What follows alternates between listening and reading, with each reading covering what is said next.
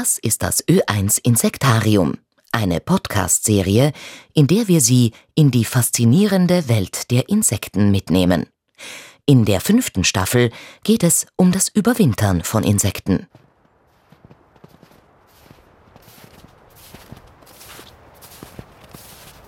Was die Welt am Brummen hält. Schmetterlinge. Steckbrief, wissenschaftlicher Name Lepidoptera. Besonderes Merkmal Schuppenflügel. Nahrung als Falter zumeist Blütennektar, als Raupe Blätter, Blüten, Samen oder Früchte. Weltweit gibt es 160.000 Schmetterlingsarten. In Österreich rund 4100. Wenn man im Winter durch den Garten oder über eine Wiese geht, sieht man kaum Insekten.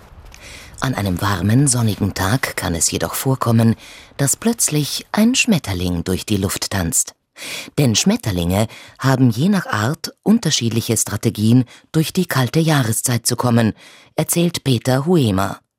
Der gebürtige Vorarlberger hat sich schon als Kind mit Schmetterlingen befasst, erforscht sie seit 40 Jahren und leitet die naturwissenschaftliche Sammlung der Tiroler Landesmuseen in Hall in Tirol.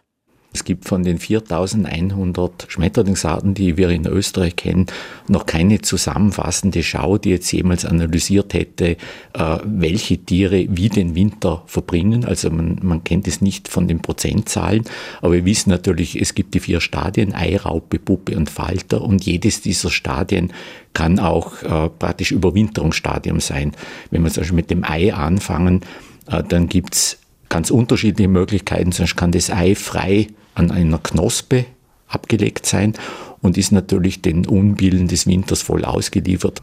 Vermutlich aus diesem Grund ist die Überwinterung in diesem Entwicklungsstadium nicht sehr häufig.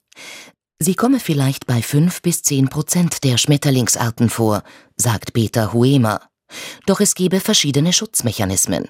Also es gibt zum Beispiel gewisse Arten von nachtaktiven Faltern, die die Eier mit Afterwolle bedecken, also praktisch Haare, die sie am Hinterleibsende haben und damit werden die Eigelege geschützt. Das ist zum Beispiel eine Möglichkeit, äh, dass die Eier vor allem vor Frost, aber auch vor zu viel Feuchtigkeit, vor Pilzbefall, zum Teil auch vor Parasitenbefall, der dann jetzt im Frühjahr dann wieder stattfinden könnte, geschützt sind. Am anderen Ende der Entwicklungsstadien von Schmetterlingen, dem Falter, ist die Zahl der überwinternden Arten ebenfalls nicht sehr groß. Besonders kälteresistent ist der Zitronenfalter. Ihn kann man sogar bei Schnee herumflattern oder mit Eiskristallen bedeckt auf einem Zweig sitzen sehen, obwohl Schmetterlinge selbst keine Körperwärme erzeugen können. Der überwintert einfach frei draußen, kann sich einschneien lassen, hält aber auch ohne weiteres minus 20 Grad aus, weil er hat Glycerin im Blut und kann damit eigentlich sehr, sehr tiefe Temperaturen aushalten und das ist eigentlich ein großer Vorteil für diese Art. Weniger kälteresistente Schmetterlinge wie der kleine Fuchs, das Tagpfauenauge oder der Trauermantel sowie einige Nachtfalter fliegen eventuell an warmen Wintertagen draußen herum. Ansonsten verstecken sie sich unter Laub, in Hecken, in der Rinde von Bäumen, in einem Schuppen oder Dachboden und halten Winterruhe. Die meisten Schmetterlingsarten überwintern jedoch als Raupe. Das gelte für etwa 60 bis 70 Prozent der in Österreich heimischen Arten, schätzt der Schmetterlingsforscher Peter Huemer von den Tiroler Landesmuseen. Manche überwintern unter Anführungszeichen als Raupe noch im Ei, also völlig erwachsen und schlüpfen dann sofort im Frühjahr, wenn es eigentlich noch nichts zu fressen gibt, zum Teil sogar. Und dann fressen sie einfach die Eischale und haben damit schon einen gewissen Startbonus, bevor dann vielleicht irgendwelche Knospen austreiben. Andere überwintern als erwachsene Raupe. Das sind zum Beispiel die Tiere, die man dann schon relativ früh im Frühsommer findet.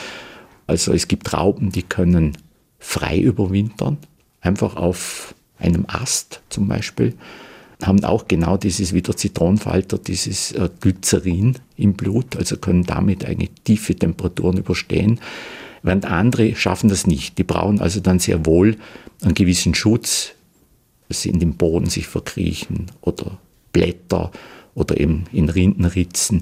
Da gibt es verschiedene Möglichkeiten, dass die Tiere das so überleben können. Wenn eine Schmetterlingsraupe fertig gewachsen ist, verpuppt sie sich und entwickelt sich in der schützenden Hülle zum geflügelten Falter. Auch in diesem Entwicklungsstadium können Schmetterlinge überwintern. Wie vielfältig, kunstvoll und faszinierend Schmetterlingspuppen aussehen können, wird uns Marion Jarosch zeigen. Sie interessiert sich schon seit ihrer Kindheit für Schmetterlinge und arbeitet bei der Wiener Umweltanwaltschaft.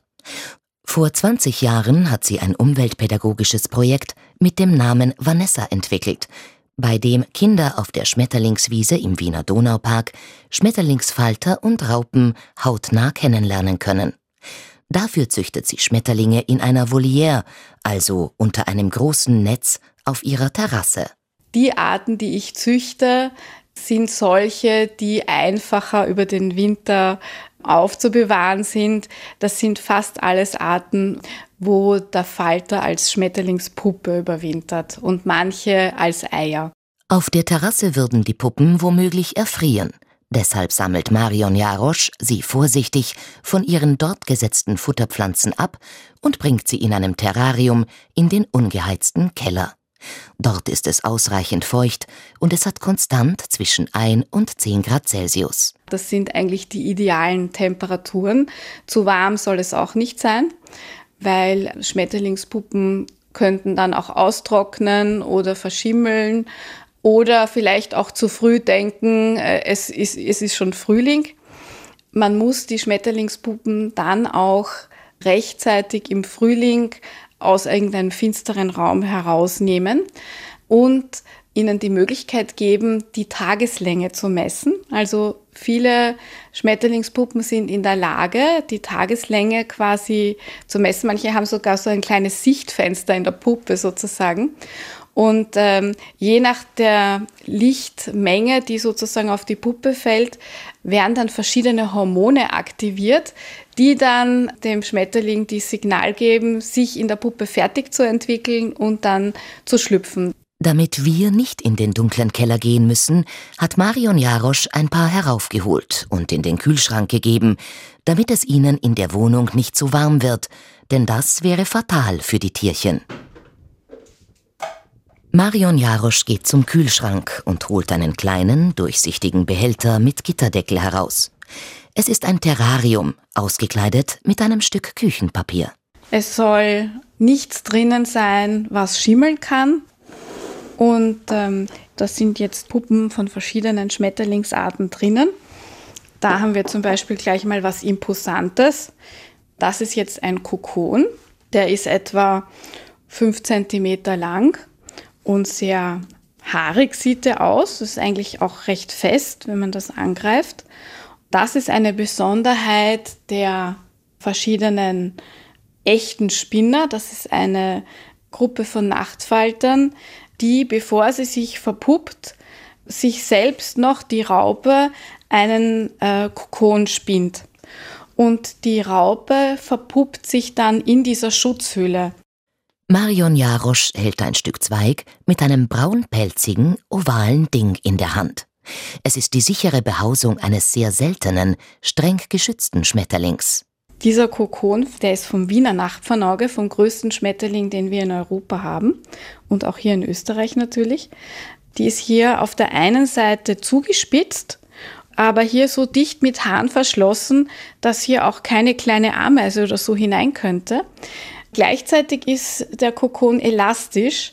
Das heißt, wenn der Schmetterling dann im Frühling schlüpfen möchte, dann kann er diesen Kokon aufdehnen und da kommt dann ein Schmetterling, der dann 15 cm Flügelspannweite hat, kommt hier problemlos aus diesem Kokon heraus. Manche Raupen von Nachtfalterarten, erzählt Marion Jarosch, vergraben sich bis zu 50 cm tief in die Erde und verpuppen sich dort, um sich vor der Winterkälte zu schützen. Dann haben wir hier zum Beispiel ganz leuchtend grüne Schmetterlingspuppen. Die sind vom großen Kohlweißling. Die Tagfalterpuppen, die graben sich nicht ein normalerweise, die machen auch keinen Kokon, sondern die verpuppen sich ziemlich frei in der Natur und ähm, versuchen sich einfach mit der Farbe zu tarnen oder halt in Ritzen von Trockensteinmauern sich zu verpuppen, wo sie auch ein bisschen vor Wind und Wetter geschützt sind. Aber sie sind manchmal auch direkt auf Zweigen im Winter sichtbar. Das bedeutet, sie müssen wirklich gut Frost aushalten können. Wie machen sie das? Viele Schmetterlingspuppen haben einerseits eine Fettreserve eingelagert, weil sie müssen ja ohne Nahrung viele Monate überleben. Und andererseits bilden sie Frostschutzmittel aus. Also zum Beispiel Sorbit oder Glykogen oder Glycerin. Und das hilft ihnen, dass die Puppe innen nicht durchfriert, weil das würde natürlich die Zellen zerstören. Marion Jarosch zeigt noch eine zarte, beigebraune Puppe, die auf einem dürren Zweig sicherlich gut getarnt wäre. Es ist die Puppe des seltensten Schmetterlings Österreichs, des Osterluzeifalters. Der sehr hübsche, zur Gänze schwarz, blassgelb und rot gemusterte Schmetterling ist stark gefährdet, weil die einst häufige Futterpflanze seiner Raupe, die Osterluzei, durch den Einsatz von Totalherbiziden stark dezimiert wurde. Was können wir alle tun, damit die Schmetterlinge, egal in welchem Entwicklungsstadium, gut durch den Winter kommen? Zum Beispiel indem man Efeu ranken lässt, weil er im Herbst Nektar spendet und ein gutes Winterversteck für Schmetterlinge ist, sagt Marion Jarosch. Schön ist, wenn man zum Beispiel ein Wildblumenbeet hat und das über den Winter einfach stehen lässt oder auch Teile der Wiese stehen lässt, weil Schmetterlinge die in Form der Eier oder der Schmetterlingspuppen überwintern, die kleben die Eier oft an irgendwelche Halme oder unten an dicke Stängel. Und wenn man über den Winter Teile ungemäht lässt, dann kann man auch wirklich seltene Arten fördern. Sehr hilfreich ist auch, wenn es Totholz, ein Stück Natursteinmauer oder einen Reisighaufen gibt und im Herbst unter den Sträuchern Laub liegen bleibt. Also einfach Vielfalt, in jeglicher Hinsicht Vielfalt, einfach Mut, äh, dass man nicht zu sauber ist. Also ein bisschen schlampig. Wenn ich weniger arbeite im Garten, dann werde ich dafür umso mehr Tiere haben und umso mehr Freude haben an diesen Tieren. Sagt der Schmetterlingsforscher Peter Huema. Und was soll man tun, wenn man im Winter im Haus einen Falter findet? Dann womöglich an einen kühlen Ort zum Beispiel in eine Schachtel geben auf den Dachboden oder irgendwo in die Garage. Aber er sollte natürlich, sobald es warm wird, auch eine Chance haben, wieder rauszukommen. Also so halb offene Schachtel zum Beispiel eine Möglichkeit, wo irgendein Schlitz ist, dass die Tiere rauskriegen können. Wenn ich es aber zum Beispiel im Dachboden sehe, einfach belasten. Das Tier hat reingefunden und wird auch wieder rausfinden. Also das ist überhaupt kein Problem. Fatal wäre es, in die Wohnung zu nehmen und zu bewundern, weil die Tiere brauchen einfach eine Menge Energie, wenn es jetzt zu warm wird und sie dann sofort wieder munter werden. Und das ist dann eigentlich das Todesurteil. Denn die Schmetterlinge in unseren Breiten brauchen ihre Winterruhe.